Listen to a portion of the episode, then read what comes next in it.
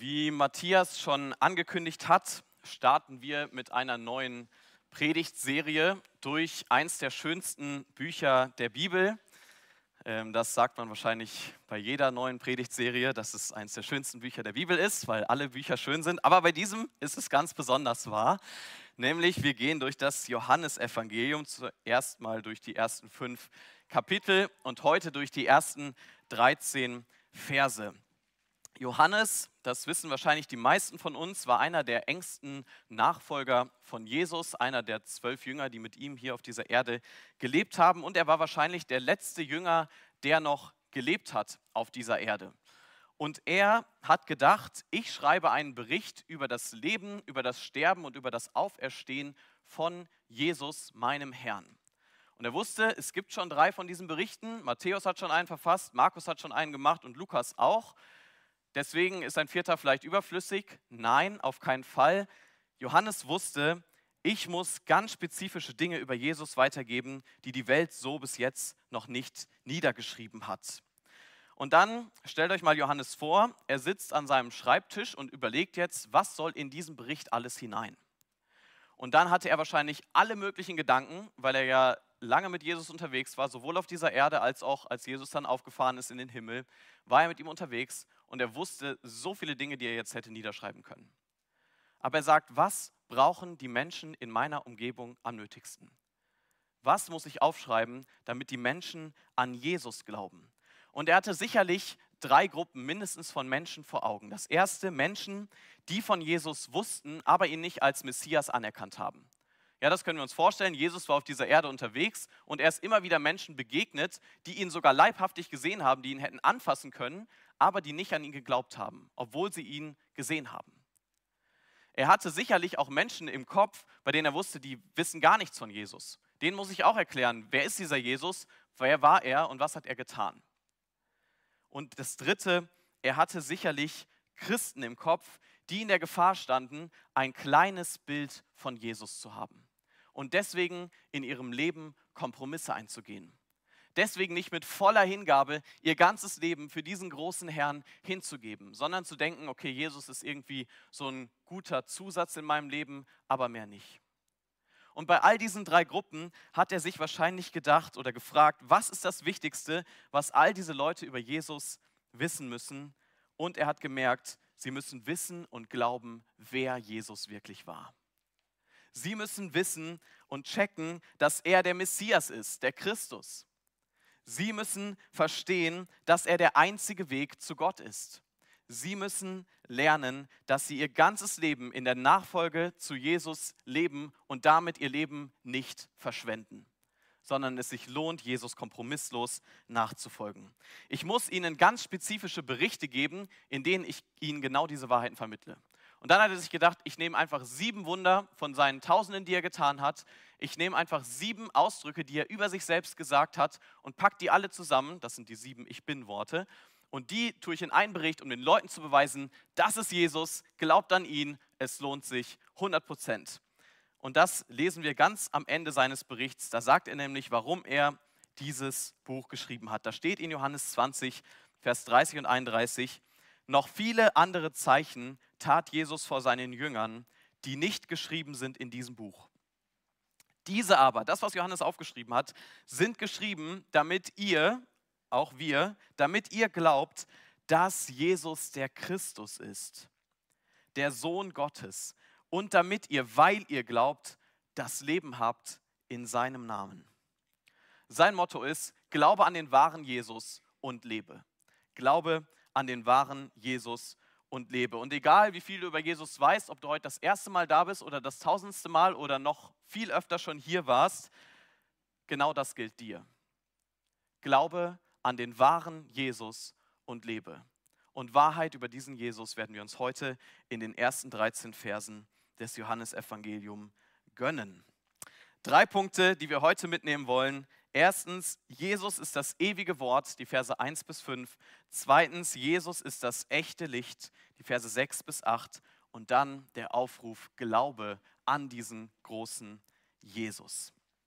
Johannes sitzt also jetzt an seinem Schreibtisch. Ihr dürft gerne schon mal aufschlagen, wenn ihr noch nicht aufgeschlagen habt. Das ist in den ausliegenden Bibeln Johannes 1, ähm, ab Vers 1, die Seite 107 im Neuen Testament, im hinteren Teil der Bibeln.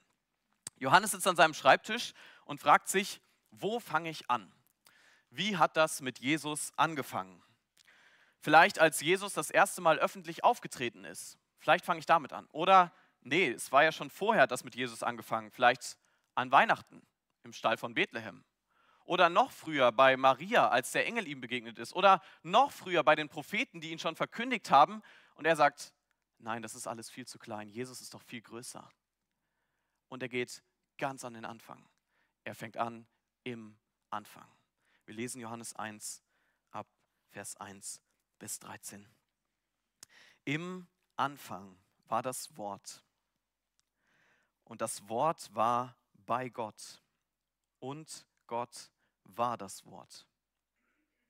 Dasselbe war im Anfang bei Gott. Alle Dinge sind durch dasselbe gemacht und ohne dasselbe ist nichts gemacht, was gemacht ist. In ihm war das Leben und das Leben war das Licht der Menschen. Und das Licht scheint in der Finsternis und die Finsternis hat es nicht ergriffen. Es war ein Mensch von Gott gesandt, der hieß Johannes. Der kam zum Zeugnis, um von dem Licht zu zeugen, damit sie alle durch ihn glaubten. Er war nicht das Licht, sondern er sollte zeugen von dem Licht. Das war das wahre Licht, das alle Menschen erleuchtet, die in diese Welt kommen.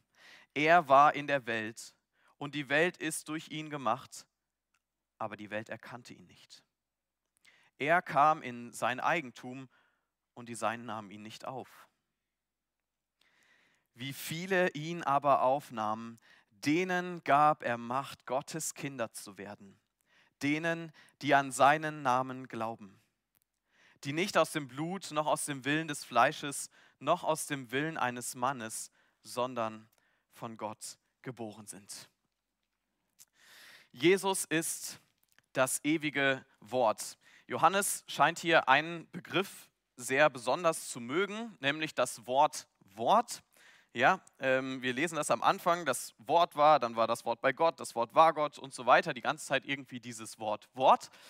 Ähm, Im Griechischen steht hier ein bekannter Begriff, nämlich das Wort Logos, ja, was ein bisschen mehr bedeutet als nur Wort, sondern es bedeutet so viel wie Gedanke, ähm, Vermögen und so weiter. Es gibt eine Missionsgesellschaft, die heißt OM, Vielleicht kennen die manche von euch und die fahren mit einem großen Schiff und bringen das Wort Gottes in ferne Länder. Und dieses Schiff heißt Logos Hope, das Wort der Hoffnung. Ja, so kann man sich das vielleicht ein bisschen merken. Also Logos ist das, was hier dahinter steht. Warum benutzt er hier das Wort Logos und sagt nicht einfach direkt von Anfang an, im Anfang war Jesus und Jesus war bei Gott und Jesus war Gott. Wäre ja viel einfacher, wäre nicht ganz so kryptisch aber er redet hier von diesem Wort. Und dazu müssen wir verstehen, was die ersten Leser darunter verstanden haben, als sie das Wort Logos gelesen haben. Auf der einen Seite gab es da die Juden, die natürlich auch Griechisch konnten, im griechisch-römischen Raum dort. Und sie haben, wenn sie das Wort Wort gehört haben, direkt an den Anfang der Welt gedacht. An das, was wir gerade gelesen haben aus 1. Mose 1. Sie haben gedacht, dieses Wort, durch das Wort hat Gott gesprochen und hat diese Welt gemacht. Alles ist durch das Wort gemacht worden. Die Welt, die Pflanzen, die Tiere, wir Menschen, das ganze Universum, alles.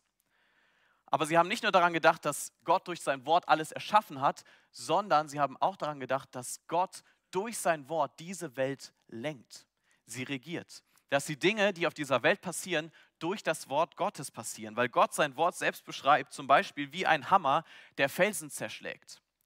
Oder ähm, dass sie wissen, Gott hat etwas gesagt in der Geschichte, er hat etwas prophetisch vorausgesagt und genau das ist passiert.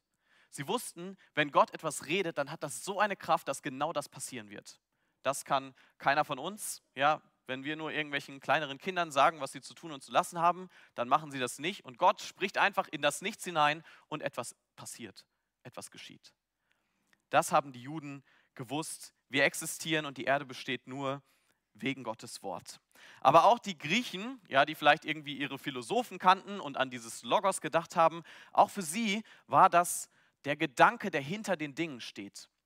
Warum passieren die Dinge auf dieser Welt? Ja, wegen dem Logos. Der Logos ist der, der das alles irgendwie macht. Das war irgendwie das große Prinzip, durch das sie die Welt versucht haben zu erklären. Warum ist die Welt entstanden? Ja, das war wegen dem Logos. Warum existiert die Welt? Warum passieren die Dinge in meinem Leben manchmal so komisch und manchmal so geordnet? Das liegt an diesem Logos. Also einfach zusammengefasst, der Logos hat für die Menschen die Ursache für diese Erde und die, wie die Dinge laufen beschrieben. Würde man heute mit einem Mikrofon durch München laufen und die Leute nach ihrem Logos fragen, wie diese Erde so entstanden ist und warum sie glauben, dass diese Erde sich weiterhin dreht, dann würden wahrscheinlich manche antworten, ja, das ist der Urknall gewesen. Manche würden sagen, das ist einfach irgendeine höhere Macht, keine Ahnung wer, aber wird schon irgendwie passen. Manche sagen, das ist einfach der Zufall gewesen. Oder es sind lange wissenschaftlich nachvollziehbare Prozesse, die uns das hier alles geschaffen haben und warum das hier alles weiterläuft. Johannes, er ist jetzt ähm, jemand, der uns mal diesen, unsere eigenen Gedanken einfach mal zersprengt und sagt, ich zeige euch jetzt mal, wer wirklich der Logos ist, warum diese Welt existiert, warum ihr eigentlich da seid. Wir nehmen die Welt oft wahr wie Kinder, die so ein Puppentheater sehen, ja, die sich fragen, warum bewegen sich diese Puppen und wie können die auf einmal sprechen? Das sind doch eigentlich nur Socken.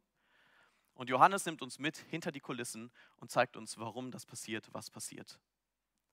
Und er zeigt uns, es geht um Jesus. Im Anfang war das Wort. So fängt es hier an. Im Anfang heißt, bevor irgendetwas existierte, gab es das Wort. Dieses Wort war schon immer. Es wurde nicht irgendwann erschaffen. Das Wort ist ein ewiges Wort. Und das schließt erstmal alle Theorien aus. Ja, Johannes wischt sie alle vom Tisch, die sagen, es hätte eine Zeit gegeben, als es nichts gab. Nein, so eine Zeit gab es nicht. Johannes sagt dir eindeutig, aus nichts kommt tatsächlich nichts. Ihr braucht nicht zu meinen, dass das alles irgendwie durch Zufall, durch irgendetwas passiert ist, bevor, ähm, wovor es nichts gab, sondern es kommt alles aus diesem ewigen Wort. Im Anfang war dieses Wort. Und das Wort war bei Gott. Das bedeutet, Johannes zeigt uns direkt von Anfang an, es gibt einen Schöpfergott. Es gibt einen Schöpfer, der diese ganze Welt gemacht hat. Es ist ein persönlicher Gott und dieses Wort war in ganz enger Beziehung, war bei Gott. Das ist auch interessant, weil er hiermit automatisch sagt, dieses Wort war bei Gott und irgendwie waren sie zusammen und doch sind sie getrennt voneinander. Und dann sagt er danach, und das Wort war Gott. Hier finde ich die Luther-Übersetzung ein bisschen ähm, nicht so gelungen, wenn hier steht, und Gott war das Wort, weil sonst könnte man meinen, okay, jetzt ist dann doch wieder nur Gott das Wort, aber ich glaube, im Griechischen kann man gut sehen, es ist das Wort war Gott. Ja, das heißt, wir sehen, dieses Wort auf der einen Seite war es irgendwie getrennt von Gott, also es war bei Gott, aber nicht direkt Gott selbst, und auf der anderen Seite war es Gott selbst. Das ist, glaube ich, die beste Erklärung, die wir haben, nämlich die Dreieinigkeit. Gott Vater, Gott Sohn und Gott Heiliger Geist. Und hier wird über Gott, den Sohn, geredet, der in der Person nicht der gleiche ist wie der Vater, aber die im Wesen beide Gott sind, der eine, dreieine Gott. Die Konsequenz daraus, dass wir diesen, dieses Wort haben, sehen wir in Vers 3. Da macht Johannes eine ähm, auf eine interessante Art und Weise etwas sehr deutlich. Da steht, alle Dinge sind durch dasselbe, durch dieses ewige Wort gemacht. Und jetzt, damit alles checken, und ohne dasselbe ist nichts gemacht, was gemacht ist. Also ziemlich eindeutig, das Wort allein hat alles ins Leben gerufen. Durch dieses Wort ist alles ins Leben gekommen. Wer oder was ist jetzt dieses Wort, das schon immer existiert hat? durch das alles gemacht wurde, das bei Gott war, das gleichzeitig auch irgendwie Gott ist. Und spätestens ab Vers 14, den wir heute nicht mehr sehen, äh, lesen, wird es deutlich, es ist Jesus. Jesus hat schon immer existiert. Jesus hat diese Welt gemacht. Jesus war bei Gott, dem Vater, bei der Schöpfung. Und Jesus ist Gott selbst, entgegen allen falschen Übersetzungen, die hier schon versucht wurden. Jesus, er ist Gott. Er hat diese Welt gemacht. Vielleicht hört sich das für dich zu unwissenschaftlich an. Vielleicht winkst du das ab und sagst, typisch diese Fundamentalisten, so eine Weltanschauung zu haben. Sagen einfach, eine Person hat diese Welt gemacht. Das kann ja gar nicht sein. Vielleicht klingt das für dich auch ziemlich anmaßend, einer Person, die hier auf dieser Erde gelebt hat, solch eine Macht zuzuschreiben. Eine Macht, die über alles hinausgeht, was wir uns überhaupt vorstellen können, die existiert hat von Ewigkeit her an. Dass wir Jesus als Gott beschreiben, vielleicht klingt das für dich anmaßend. Wenn das so ist, dann kommt hier noch ein bisschen mehr davon. Ich habe uns ein paar Zitate von Jesus mitgebracht und sie haben alle eins gemeinsam. Sie zeigen uns, dass Jesus sich selbst als Gott und als das ewige Wort verstanden hat. In Johannes 8 sagt er, ehe Abraham wurde, bin ich. Abraham hat, als er das gesagt hat, 2000 Jahre vorher gelebt. Und jetzt sagt Jesus, ehe dieser Abraham war, bin ich. Also war ich schon längst das ist gestört, außer Jesus hat schon immer existiert. In Johannes 11 spricht er zu einem Toten, Lazarus, komm heraus aus deinem Grab. Das ist verrückt, außer Jesus ist das ewige Wort, das die Macht hat, Menschen ins Leben zu rufen. Leute aus dem Tod zum Leben zu holen. In Johannes 17, Vers 5 sagt er, und nun, Vater, verherrliche mich mit der Herrlichkeit, die ich bei dir hatte, ehe die Welt war, bevor alles geschaffen wurde. Das ist Größenwahn, außer Jesus ist tatsächlich dieses ewige Wort. Und Johannes macht hier von Anfang an deutlich, ja, Jesus ist dieses ewige Wort. Ich will dich fragen, wie denkst du über Jesus? Glaubst du, Jesus ist einfach eine Person, die existiert hat? Das haben die Juden zur Zeit Jesu auch geglaubt. Glaubst du, dass Jesus einfach ein guter Mensch, ein netter Lehrer war, das haben die Griechen zur Zeit Jesu wahrscheinlich auch gedacht. Nette Lehre, gute Worte, kann man mal zuhören. Glaubst du nur an einen netten Jesus, der erst vor 2000 Jahren angefangen hat zu existieren, dann will ich dir sagen, Jesus ist viel, viel größer als das. Jesus ist dein Schöpfer, Jesus ist dein Erhalter und Jesus ist dein Gott. Jesus ist dein Schöpfer. Er kannte dich schon, als er dich in dem Bauch deiner Mutter geformt hat. Er kannte dich sogar schon vorher. Er kannte dich, als er vor 2000 Jahren hier auf dieser Erde gelebt hat, wusste er schon, wer du bist und dass er dich einmal ins Dasein rufen wird. Er kannte dich schon, bevor irgendetwas auf dieser Erde jemals existiert hat. Und er kannte dich nicht nur, Jesus hat dafür gesorgt, dass du heute hier sitzen kannst. Jesus hat dafür gesorgt, dass deine Großeltern zum Leben gekommen sind, dass deine Eltern zum Leben gekommen sind und dass du auf diese Welt gekommen bist. Jesus ist dein Schöpfer und er ist auch dein Erhalter. Keine Nahrung, die du jemals zu dir genommen hast, egal wie gut oder wie schlecht sie auch gewesen sein mag, stammt nicht von Jesus. Kein Herzschlag, den du spürst, ist nicht durch Jesus gewirkt. Dass du heute hier bist, ist allein von Jesus abhängig. Er erhält dein Leben. Und Jesus ist auch dein Gott. Dass diese Welt so läuft, wie sie es tut, ist kein Zufall, sondern ein persönlicher Herrscher. Jesus Christus, er lenkt diese Welt. Er sagt, was auf dieser Welt passiert und was nicht passieren soll. Und weil er dein Schöpfer und dein Gott ist, hat er das Recht, dir zu sagen, wie du dein Leben zu führen hast. Er hat das Recht, dir in jede Kleinigkeit deines Lebens reinzusprechen und zu sagen, wie er es geordnet haben möchte. Weil er dich gemacht hat und weil er regiert. Das süße Baby von Weihnachten ist auch der mächtige Herrscher, der auf dem Thron sitzt und über alle Welt regiert. Gestern, heute und in alle Ewigkeit. Das ist Jesus. Jesus ist das ewige Wort. Die logische Konsequenz davon müsste sein, dass wir alles tun, was er will. Wenn Jesus Gott ist, wenn er unser Leben gemacht hat und wir ohne ihn nichts tun können, dann sollten wir unser Leben zu seiner Ehre leben. Jeden Morgen, wenn wir unseren ersten tiefen Atemzug nehmen, an den wir uns dann auch erinnern können, ähm, sollten unsere Gedanken in tiefer Dankbarkeit zu Jesus wandern. Das sollte das Erste sein, was uns in den Sinn kommt.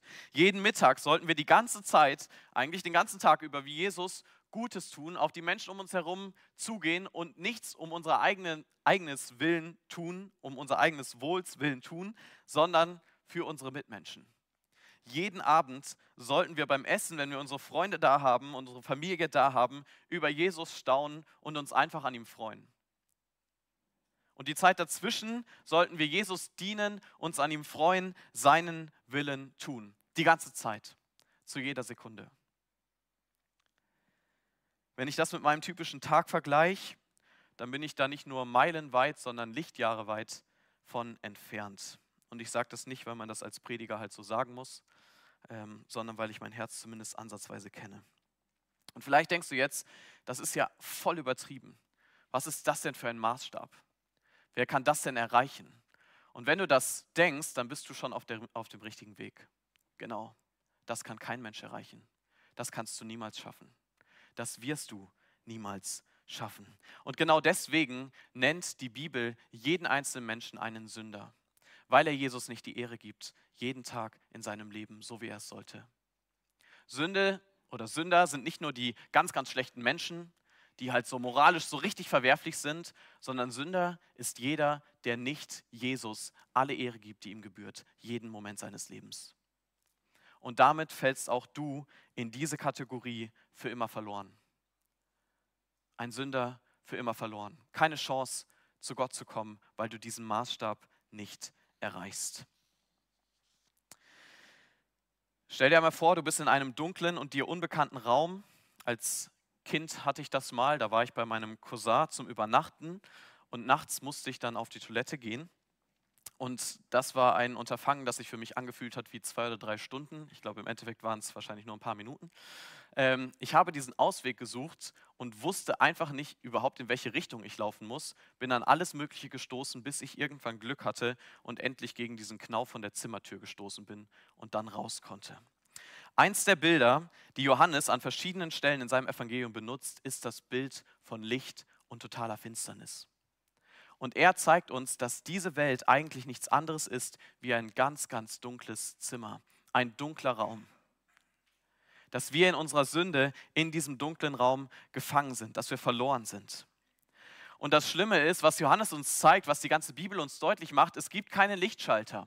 Du kannst nicht rumlaufen und aus Zufall irgendwo den Lichtschalter finden und dann auf einmal ist alles wieder hell. Und das noch viel Schlimmere ist, selbst wenn du den Lichtschalter finden würdest, es gibt keine Tür. Du kommst nicht heraus. Deswegen brauchst du ein Licht. Deswegen brauchst du eine Tür. Deswegen brauchst du einen Weg, der dich herausführt, der dir den Weg zu Gott zeigt und selbst dieser Weg ist der dir die Tür zu Gott zeigt und selbst diese Tür ist, der uns das ewige Leben gibt und das ewige Leben selbst ist, der uns zum Himmel führt wie ein guter Hirte, der uns Licht bringt, weil er selbst das Licht ist. Diesen Gott brauchen wir. Und damit kommen wir zum zweiten Punkt. Jesus ist nicht nur das ewige Wort, sondern er ist auch das echte Licht. Ich möchte noch einmal die Verse 4 bis 8 lesen. Die Verse 4 und 5 sind wie so ein Scharnier zwischen diesen beiden Abschnitten. In ihm, in Jesus, war das Leben und das Leben war das Licht der Menschen.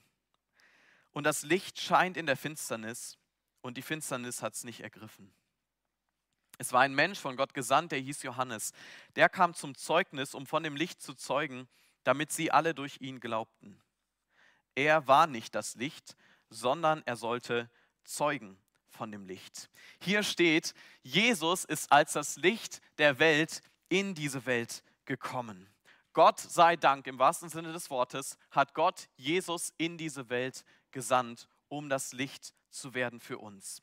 Einer der größten Propheten des Alten Testaments war Jesaja und er hatte Jahrhunderte vorher schon geschrieben: Das Volk, das im Dunkel lebt, wir mit eingeschlossen, sieht ein großes Licht die im Land der Finsternis wohnen, Licht leuchtet über ihnen. Und dann kommt Jesus auf diese Welt und er bezieht dieses Zitat auf sich selbst, indem er in Johannes 8 sagt, ich bin das Licht der Welt. Wer mir nachfolgt, der wird nicht wandeln in der Finsternis, sondern wird das Licht des Lebens haben. Jesus ist das echte Licht. Und was bedeutet es, dass Jesus das Licht ist? Drei Dinge, die damit einhergehen, will ich kurz erwähnen. Erstens, Jesus, das echte Licht, er gibt Leben. Licht gibt Leben. Jeder, der in der siebten Klasse in Biologie aufgepasst hat, der müsste das eigentlich wissen. Der kennt das Konzept von Photosynthese. Dort lernen wir, dass vor allem Pflanzen ähm, nicht leben können, nicht existieren können, wenn sie kein Licht bekommen. Sie brauchen Licht, um zu existieren. Wir kennen das wahrscheinlich, wenn mal lange Winter sind und wenig Licht da ist, merken wir schon, dass es auf unsere Psyche schlägt. Ähm, und Licht brauchen wir, um zu leben. Wir haben schon gesehen, dass Jesus uns unser physisches Leben gibt. Ja, dass du und dein Leben abhängig sind von Jesus. Aber dieses Licht hier spricht nicht über dein physisches Leben, sondern über dein geistliches Leben. Über deinen Zustand, den du vor Gott hast, in dem du vor Gott bist. In diesem Zustand, haben wir gerade gesehen, sind wir in totaler Finsternis. Und wir brauchen jemanden, der uns aus der Finsternis ins Licht holt, der uns aus dem Tod zum Leben holt. Und dieser jemand ist Jesus Christus. Aber nicht nur brauchen wir jemanden, der uns aus dem Tod zum Leben holt, sondern wir brauchen auch jemanden, der uns echtes Leben schenkt. Der Leben schenkt, bei dem wir sagen können, auch gerade als Christen, bei dem wir sagen können, ähm, dieses Leben lohnt sich zu leben. Das sind Lebensziele, auf die ich zusteuern möchte. Das ist ein erfülltes Leben vor Gott. Wenn du ein erfülltes und ein echtes Leben führen willst, dann findest du das nur bei dem echten Licht, bei Jesus selbst. Aber ich will dich warnen, wahres Leben bei Jesus sieht anders aus, als es dir in den Medien präsentiert wird. Du findest es nicht in guten Lebensumständen, du findest es nicht in Erfolg, und du findest es auch nicht in Beziehungen, auch wenn das das ist, was dir jeden Tag gepredigt wird. Vor vielen Jahren wurde ein Missionar ins Gefängnis gebracht und das war nicht das erste Mal in seinem Leben. Er wurde für seinen Glauben verfolgt, eingesperrt und zu Unrecht verurteilt. Und jetzt sitzt er in seiner Zelle und er schreibt einen Brief an seine Gemeinde. Was wird er wohl schreiben?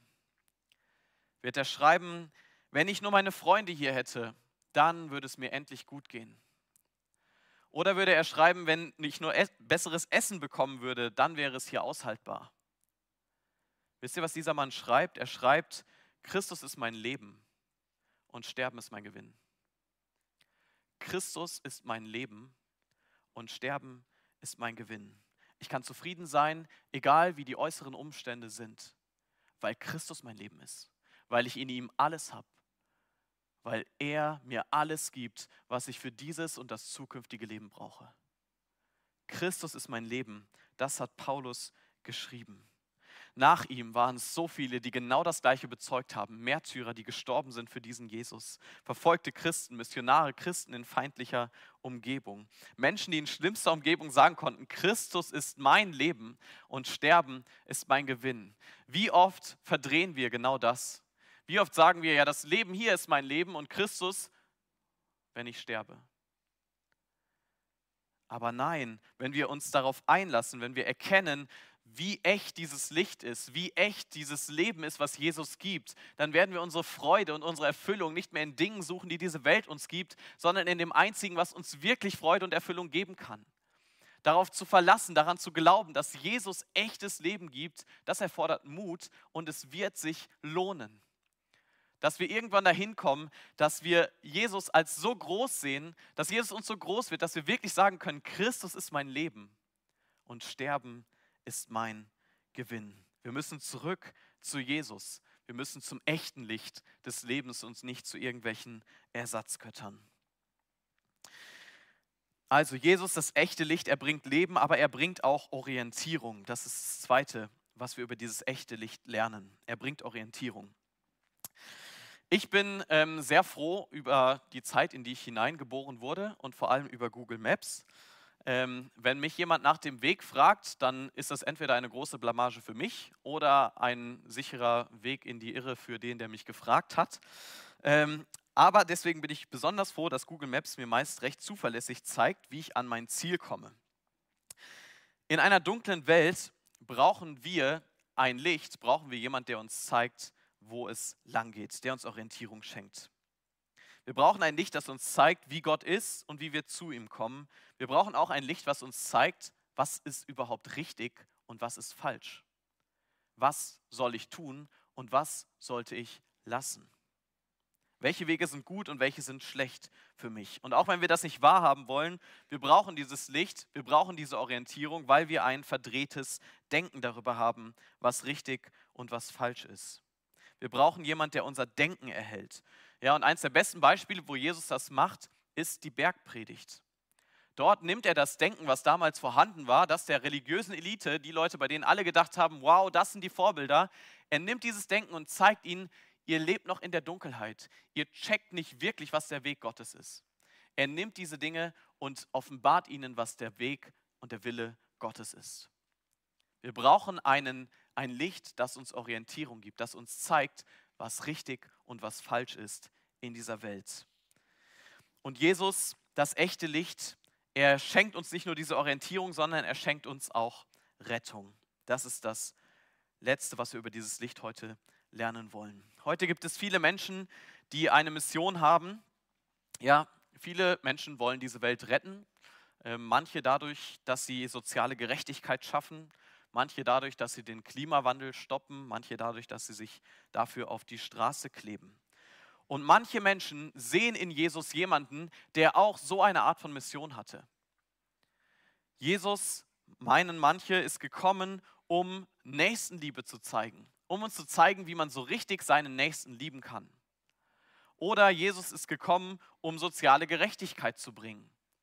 All das finden wir bei Jesus. Aber wenn das die Rettung gewesen wäre, die Jesus bringt, dann wäre es nichts anderes gewesen, als hätte er ein Pflaster genommen, auf unser Krebsgeschwür geklebt und gesagt, hier, du bist geheilt, du bist gerettet. Wir brauchen einen Retter, der uns von unserer Sünde rettet. Wir brauchen ein Licht, das in unsere Dunkelheit bricht.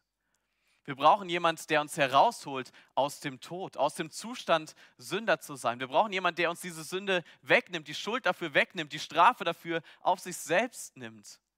Wir brauchen niemanden, der uns einfach nur lehrt darüber, wie Nächstenliebe funktioniert. Wir brauchen jemanden, der uns rettet aus unserer tiefsten Not vor Gott. Aus dieser Not, dass wir das Licht nicht als das Licht anerkennen. Und das ist die wahre Rettungsaktion, die Jesus vollbracht hat. Er ist auf diese Welt gekommen und ist stellvertretend für jeden, der an ihn glaubt, am Kreuz gestorben. Hat den Zorn Gottes auf sich geladen. Einst war ich Gottes Feind, nun bin ich zu Hause, haben wir gesungen. Warum? Weil Jesus, das wahre Licht, er bringt wahre Rettung. Er bringt Leben. Er bringt Rettung in unser Leben. Dann macht Johannes hier einen Perspektivwechsel und er geht jetzt auf Johannes den Täufer ein. Ähm, das ist jetzt ein bisschen verwirrend, ja, Johannes und Johannes, ähm, aber Johannes hat es ganz gut gelöst, also der Evangelist Johannes hat es ganz gut gelöst. Wenn er in seinem Evangelium von sich selber schreibt, dann sagt er einfach nie Johannes, sondern er sagt zum Beispiel den, den Jesus liebte. Ja, also wenn er von Johannes hier etwas schreibt, dann wissen wir, das ist immer Johannes der Täufer. Also wenn wir hier lesen, dass es einen Mensch gab, von Gott gesandt, der hieß Johannes, dann wissen wir, okay, das ist Johannes der Täufer. Johannes war jetzt ein Mann, der nichts anderes machen sollte, als ein Wegweiser auf Jesus zu sein. Sein ganzes Leben bestand aus einer einzigen Botschaft, nämlich schaut nicht auf mich, schaut auf Jesus, er ist das Licht der Welt. Er hat die Herzen der Menschen vorbereitet, damit sie bereit sind für das Licht der Welt. Damit sie bereit sind, echtes Leben zu empfangen. Damit sie bereit sind, Orientierung zuzulassen für ihr Leben. Damit sie bereit sind für Rettung. Und wie hat er das gemacht? Bei uns zu Hause wurde früher öfter gesagt, Einsicht ist der erste Weg zur Besserung oder der erste Schritt zur Besserung. Und genau das war Johannes Job. Er sollte den Menschen zeigen, dass sie Bedürftige sind, dass sie etwas brauchen, was sie noch nicht haben, auch wenn sie meinen, dass sie es vielleicht schon hätten. Er hat den Menschen gezeigt, du bist tot in deinen Sünden und du brauchst echtes Leben. Du bist völlig planlos und brauchst Orientierung. Du bist verloren und brauchst Rettung. Du lebst in der Dunkelheit und brauchst echtes Licht. Er hat Leute also zur, mit diesem alten Wort, zur Buße aufgerufen. Ja, Buße, man könnte es einfach definieren, es ist echte Reue über meine Sünde Gott gegenüber. Echte Reue darüber, was ich vor Gott getan habe.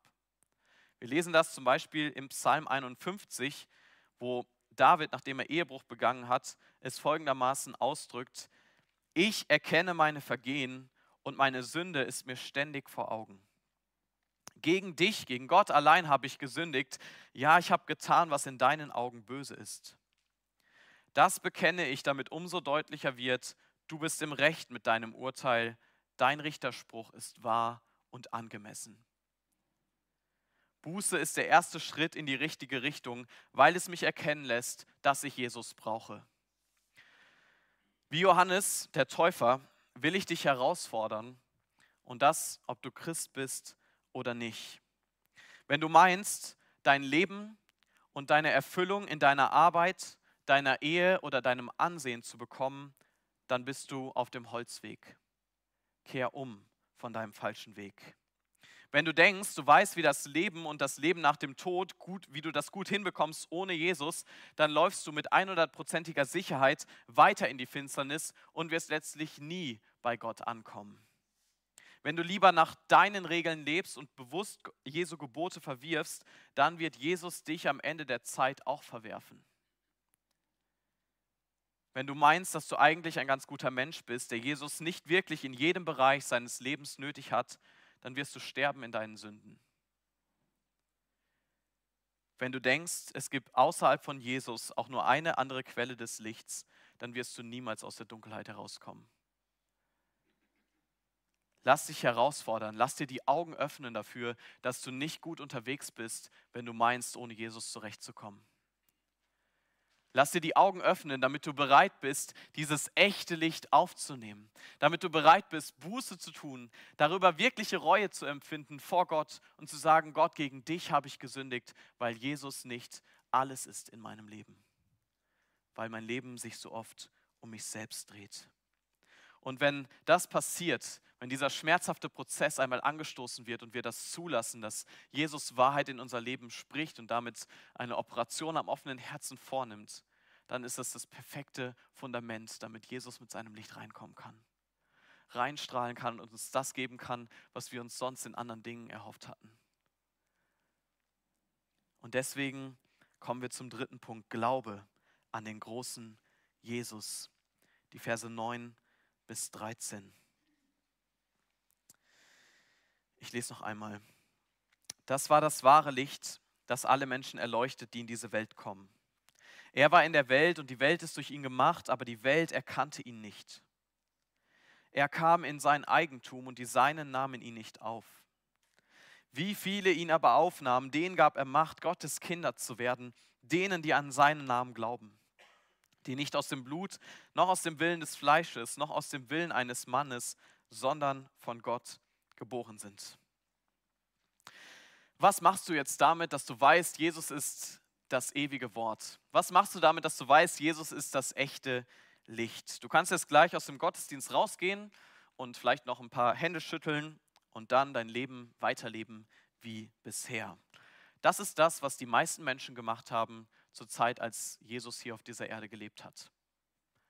Sie haben ihn gesehen, sie haben ihn vielleicht bestaunt, haben kurz gedacht, wow, ist ja ganz interessant und sind dann ihres Wegs gegangen. Keine Veränderung, kein echter Glaube. Das lesen wir in Vers 5 schon. Das Licht scheint in der, Finst scheint in der Finsternis und die Finsternis hat es nicht ergriffen. Und hier in Vers 10, er war in der Welt und die Welt ist durch ihn gemacht, ja, dieses ewige Wort, aber die Welt erkannte ihn nicht. Wie kann das sein? Ja, wie kann das sein? Müssten nicht alle dieses Licht mit Begeisterung aufnehmen? Ja, man ist in der völligen Finsternis, man sieht gar nichts und dann kommt dieses großartige Licht. Müsste man nicht jubeln und sagen, endlich keine Dunkelheit mehr, endlich ist das Licht zu uns gekommen, ich nehme ihn auf, ich liebe diesen Jesus, ich möchte mit ihm Gemeinschaft haben? Und hier sehen wir, wie blind wir Menschen sind dass selbst als Jesus auf diese Erde gekommen ist, die Menschen nicht in Scharen zu ihm gelaufen sind, um an ihn zu glauben, sondern nur um seine Wunder zu sehen. Wir sind so blind für dieses geistlich gute Licht. Vielleicht sagst du jetzt, ja gut, diese Menschen damals und heutzutage, die sind halt einfach moralisch so weit weg von Jesus, ist ja klar, dass die nicht an Jesus glauben. Die sind so weit in der Finsternis, ich gehöre zum Glück nicht dazu. Ich bin ein bisschen besser. Anscheinend war die Welt tatsächlich zu dunkel damals und wollte nicht ins Licht. Aber Jesus ist ja vor allem zu seinem Volk gekommen. Ja, er ist zum Volk Israel gesandt worden. Und das Schockierende hier dran ist, dass jetzt hier nicht steht, er kam in das Seine und die Seinen nahmen ihn freudig auf. Sondern Vers 11 sagt uns, er kam in das eigene oder in das Seine und die Seinen nahmen ihn nicht auf. Jesus kam zu denen, die zu ihm gehörten und sie haben ihn abgelehnt. Stellt euch das vor, die Israeliten, sie hatten die Versprechen Gottes. Sie wussten, Gott hatte ihnen versprochen, dass ein Retter kommen würde, ein Messias kommen würde, auf den sie warten sollten. Gott hatte einen Bund mit ihnen geschlossen. Und jetzt kommt der Messias zu denen, die den Messias erwartet haben. Jetzt kommt der, der, die, der alle alttestamentlichen Verheißungen erfüllt, zu denen, die an diese Verheißungen geglaubt haben. Jetzt kommt der Bundesgott zu seinem Bundesvolk. Was wird passieren? Das passt doch wie der Deckel auf den Topf, ja? Das ist doch wunderbar. Die Leute kommen in Scharen zu Jesus und glauben an ihn. Aber nein, Vers 11 sagt uns, er kam in sein Eigentum und die Seinen nahmen ihn nicht auf. Das darf eine Warnung an dich sein, wenn du christlich sozialisiert bist, vielleicht christlich aufgewachsen bist. Nur weil du gläubig aufgewachsen bist, bist du noch kein Christ. Nur weil du hier zur Gemeinde kommst, bist du noch kein Christ. Nur weil du genau weißt, wie man sich christlich verhält und was man alles so für Floskeln verwendet, macht dich das noch lange nicht zu einem Christen. Christliche Sozialisierung macht aus dir keinen Christen, so wie in der Garage zu stehen, aus dir kein Auto macht. Würde der Text jetzt hier enden, dann würden wir jetzt wahrscheinlich alle anfangen zu heulen und rausgehen und denken, okay, das war ja wirklich sehr deprimierend, weil dann würde es bedeuten, keiner von uns hätte die Chance, gerettet zu werden. Die Welt erkannte Jesus nicht, die, die eigentlich an Jesus glauben sollten, sie erkannten Jesus nicht. Und wir können so dankbar sein für die Verse 12 und 13, die ich noch einmal lesen möchte, weil sie so mega schön sind. Wie viele ihn, Jesus, aber aufnahmen, denen gab er Macht, Gottes Kinder zu werden. Denen, die an seinen Namen glauben. Die nicht aus dem Blut, noch aus dem Willen des Fleisches, noch aus dem Willen eines Mannes, sondern von Gott geboren sind. Halleluja. In seiner Gnade hat Gott tote Menschen lebendig gemacht. Er hat blinden Menschen die Augen geöffnet für sich und seine Schönheit, sein Licht, seine Herrlichkeit, für alles das, was er ist und wie wertvoll er ist. Er hat sie aus der Dunkelheit zum Licht gebracht, hat ihnen gezeigt, wer er ist. Warum? Weil sie besonders gute Menschen waren, weil sie aus guten christlichen Familien gekommen sind, weil sie sich besonders dafür angestrengt haben, um an diesen Jesus zu glauben. Nein, Vers 13 sagt uns einfach, weil Gott sie wiedergeboren hat. Einfach weil Gott gnädig war. Nicht, weil Gott irgendetwas besonders Tolles in diesen Menschen gesehen hat, sondern weil Gott besonders toll ist. Weil er gesagt hat, über diese Menschen möchte ich mich erbarmen. Sie ziehe ich aus der Finsternis zu meinem wunderbaren Licht. Sie bringe ich zu meinem wunderbaren Sohn, zu Jesus Christus. Und was passiert mit Menschen, die Jesus, die Jesus als das wahre Licht erkennen? Sie glauben an ihn. Das ist das, was Vers 12 uns sagt. Sie glauben an ihn. Denen, die an seinen Namen glauben. Was heißt das, an Jesus zu glauben? Die alles entscheidende Frage ganz zum Ende. Vor ein paar Jahren sind wir als Großfamilie im Winter in den Urlaub nach Finnland gefahren. Und wer von euch im Winter in Finnland schon mal war, der weiß, dort gibt es viel Schnee. Und dieser Schnee ist Meter hoch und dort gibt es viele so kleine Seen. Und die sind ähm, sehr stark zugefroren. Ja, da kann man gut Schlittschuh drauf laufen. Und mein Papa hat damals, ich war noch sehr klein, mit seinen Brüdern die grandiose Idee gehabt, wir fahren einfach mal mit dem Auto über den See und gucken, wie das funktioniert. Ähm, was haben sie als erstes gemacht? Sie haben natürlich geprüft, ob das Eis dick genug ist, damit die reale Chance besteht, dass das wirklich passiert mit dem Auto. Und dann sind sie einfach draufgefahren. Das Eis hat gehalten. Was war das, was mein Papa gehabt hat? Wie nennt man das? Er hatte Glauben. Er hatte Glauben, dass das Eis trägt. Und dieser Glauben hat dazu geführt, dass sie das dann auch in Angriff genommen haben, dass sie mit dem Auto über diesen See gefahren sind. Unser heutiger Text ist eigentlich nichts anderes als diese Prüfung, die sie gemacht haben, indem sie mal richtig kräftig draufgestampelt sind oder was auch immer sie gemacht haben, um zu prüfen, ob das Eis dick genug ist. Dieser Text will uns zeigen, Kann ich Jesus wirklich vertrauen? Kann ich wirklich Jesus vertrauen? Kann ich an ihm glauben? Ist er wirklich so groß, dass es sich lohnt, mein ganzes Leben für ihn zu leben? Und der Text ist, glaube ich, sehr eindeutig. Er zeigt uns, ja, auf jeden Fall. Ja, es lohnt sich, Jesus zu glauben. Ja, es lohnt sich, auf Jesus zu vertrauen. Du kannst ihm glauben und du kannst es nicht nur, du sollst ihm glauben. Er ist das ewige Wort, das dich geschaffen hat. Er ist dein Gott, der regiert und diese Welt trägt. Er ist das wahre Licht, das Leben, Orientierung und Rettung schenkt. Er ist das Licht, das zum Vater führt. Und jetzt bleib nicht bei diesem Wissen darüber, sondern wag dich aufs Eis. Glaube an ihn, vertraue auf ihn, setz dein, ganze, dein ganzes Leben auf diese eine Karte, auf Jesus Christus. Wenn du viel über Jesus weißt, aber nicht auf ihn als deinen Retter und Herrn vertraust, dann hör auf, Sonntag für Sonntag Wissen über Jesus anzusammeln und begib dich aufs Eis. Wenn du keine Ahnung von Jesus hattest, bis du heute das erste Mal hier reingekommen bist, dann weißt du jetzt genug, um dein Leben ihm anzuvertrauen. Mach es heute fest, glaub an Jesus, setz auf diese Karte, begib dich aufs Eis. Bekenn deine Schuld vor Gott. Versuch nicht mehr selbst gut genug zu sein, sondern vertraue darauf, dass Jesus gut genug ist, dass Jesus ausreicht. Und wenn du seit Jahren Christ bist und heute hier bist und immer wieder zweifelst, dann darf dir dieser Text zusprechen, Jesus ist genug. Jesus reicht aus. Jesus ist groß genug auch für deine Schuld und deine Sünde, für dein verkorkstes Leben. Er ist gut genug. Jesus reicht aus. Und wenn du gerade Kompromisse machst in deinem Glauben, dann kehr um und erlebe, dass es sich lohnt, dein ganzes Leben für Jesus zu leben. Glaube daran, dass es sich lohnt, Jesus dein Leben zu geben. Denn was passiert mit denen, die glauben? Sie bekommen das Recht, Kinder Gottes zu werden. Sie sind keine Feinde mehr, Sie sind keine Rebellen mehr. Sie sind keine Gefangenen in den Ketten tiefster Dunkelheit mehr, sondern sie sind Kinder des höchsten Gottes. Jesus nennt sie Brüder. Halleluja. Glaube an Jesus. Ich bete noch. Vater, wir wollen dich bitten, dass du unsere Herzen nimmst und uns schenkst, dass wir mit unserem ganzen Leben auf deinen Sohn vertrauen, der so schön ist und so groß ist. Wir bekennen dir, dass wir dich brauchen dazu. Wir bekennen dir, dass wir Umkehr brauchen, immer wieder neu. Und wir wollen dich so sehr bitten, dass du uns zeigst, wie wunderschön dieses Licht ist und dass du es hell strahlen lässt in jedem Bereich unseres Lebens.